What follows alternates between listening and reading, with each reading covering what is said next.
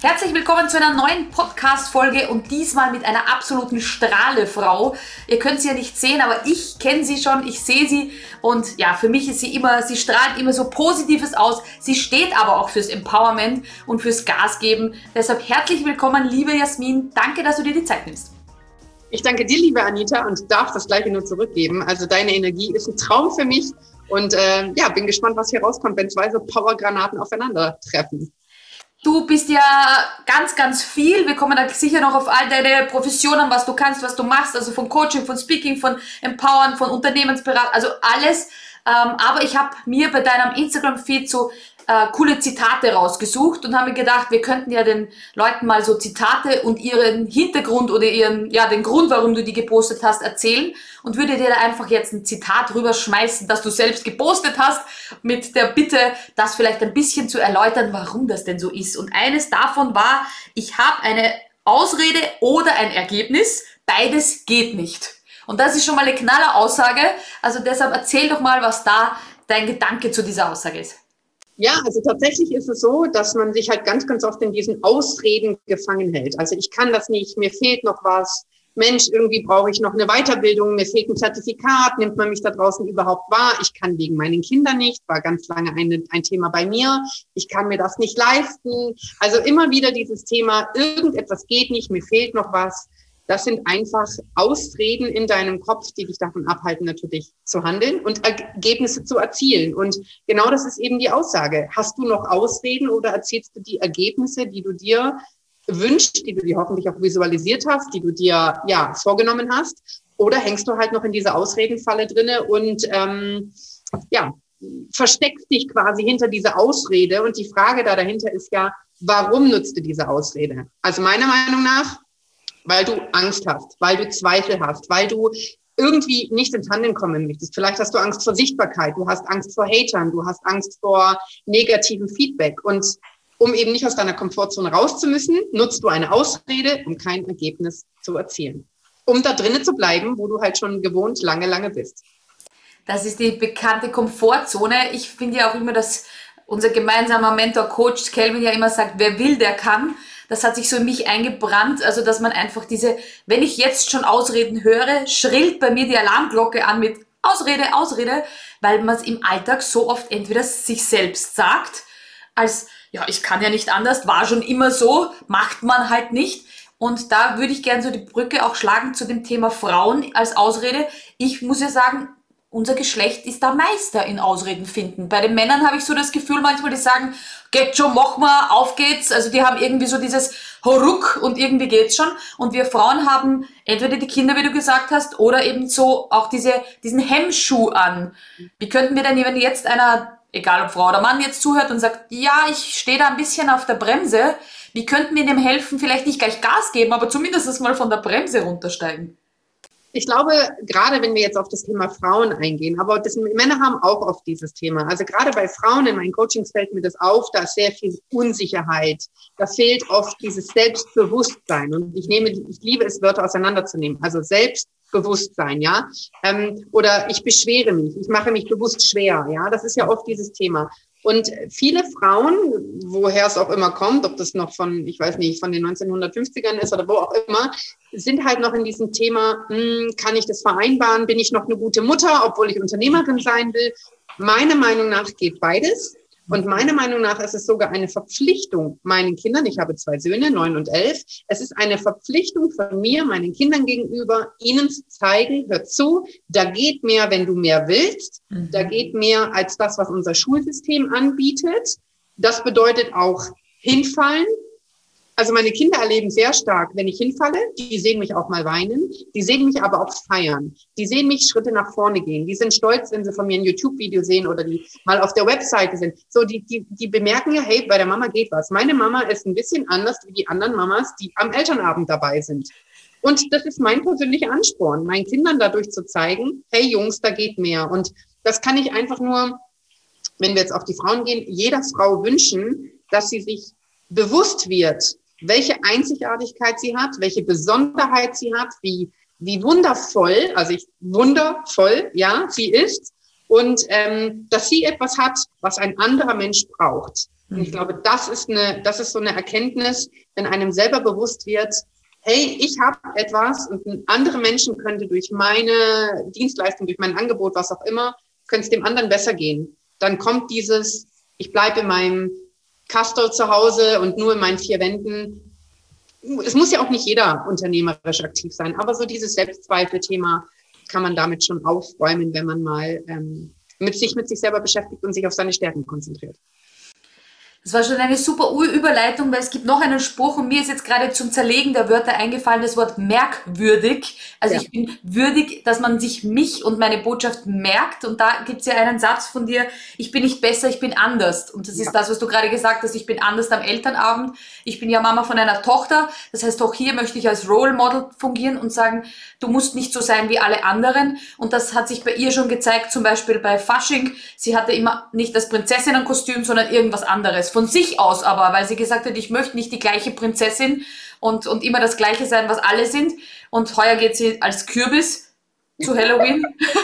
Das traut, trauen sich die meisten Mädchen auch nicht. Orange anmalen, orange Haare und als Kürbis gehen. Aber das so als witzige Anekdote. Ähm, wie weit fehlt es denn noch, dass wir uns auch trauen, merkwürdig zu sein, weil gerade was Social Media betrifft, sind ja, habe ich das Gefühl, alle Influencerinnen schauen irgendwie dann gleich aus. Die haben das gleich, die gleichen Augenbrauen, die gleich, das gleiche Make-up, so als Schablone. Aber ich finde gerade diese merkwürdigen Typen cool aber genau das ist es doch. Schau mal, bei mir war es so, also ich bin, äh, wir sind vier Kinder und ich bin schon immer so ein bisschen aus der Reihe getanzt und ganz oft in der Klasse habe ich das auch gehört, äh, Min, du bist immer so wild und so. Sag, ja, genau, das bin ich halt. Also ich bin so diese Pippi Langstrumpf. Ja, ich gehe auch mal über Grenzen und ich handle auch nicht immer richtig. Ja, das ist normal. Je Fehler macht ja jeder von uns.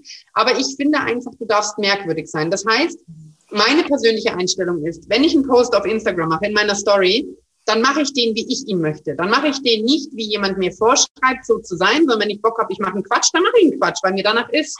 Und ich bin einfach, ich plädiere dafür zu sagen, ich streben nach besser sein. Ich muss noch besser, ich muss noch mehr, ich muss noch stärker, ich muss noch besser, besser, besser werden. Nein, musst du nicht. Du musst es anders machen, du musst deine persönliche Note reinbringen, du musst dein Herz reinbringen, deine Leidenschaft und dann bist du anders. Und die mhm. Menschen kaufen bei dir nicht, weil du besser bist, sondern weil du du bist. Und wenn du du bist, dann bist du anders, dann bist du merkwürdig, einzigartig und dann im besten Fall kaufen die Kunden bei dir. Unter anderem.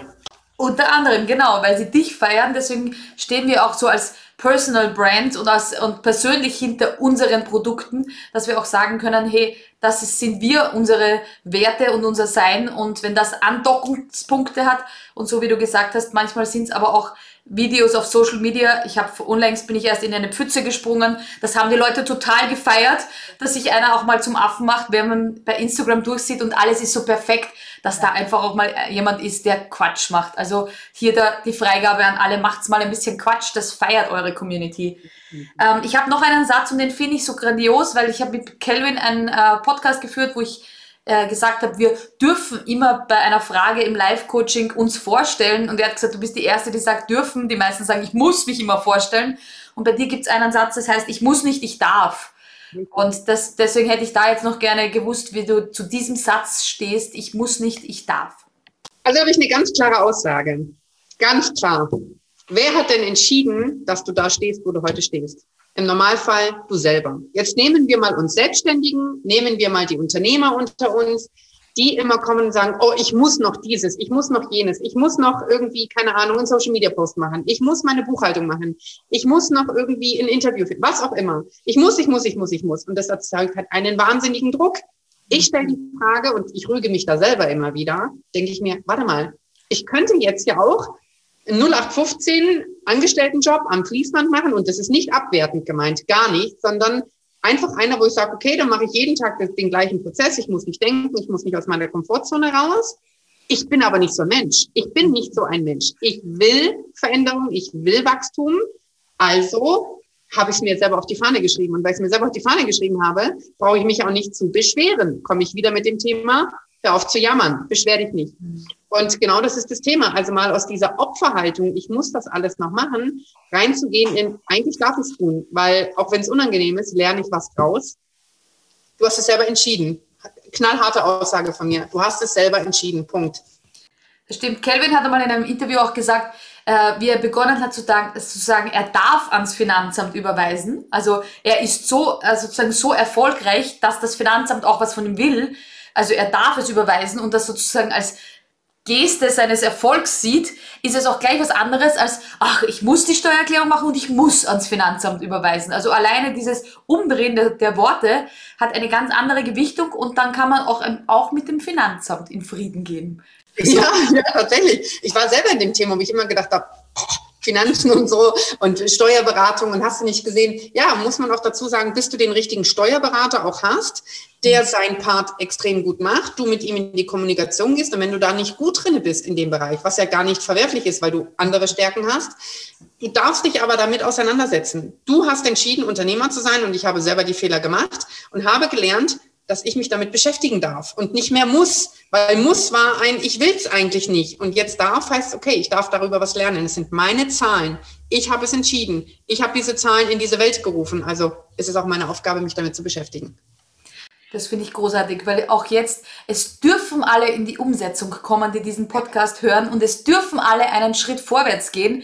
Ähm, du hast auch äh, in einem Posting geschrieben, so der erste Schritt, den musst du machen, alle anderen weiteren Schritte, da unterstütze ich dich. Aber so einen Schritt nach dem anderen, deshalb für alle, die jetzt zuhören, macht's heute einen und morgen wieder einen und dann sind es sieben Schritte am Ende der Woche und ihr seid schon ein weites Stück gegangen ähm, zum Anfang der Woche. Das, deshalb finde ich das großartig, wie du das machst. Ich könnte ja stundenlang mit dir reden. Ich mag aber immer gern so am Schluss so ähm, ja eine Botschaft rausgeben oder einen Ansporn, also einen, so einen Popo-Kick für alle, die da beim Podcast mithören. Deshalb würde ich die letzten Worte gerne an dich geben. The stage is yours. Äh, du darfst sie alle in den Popo treten.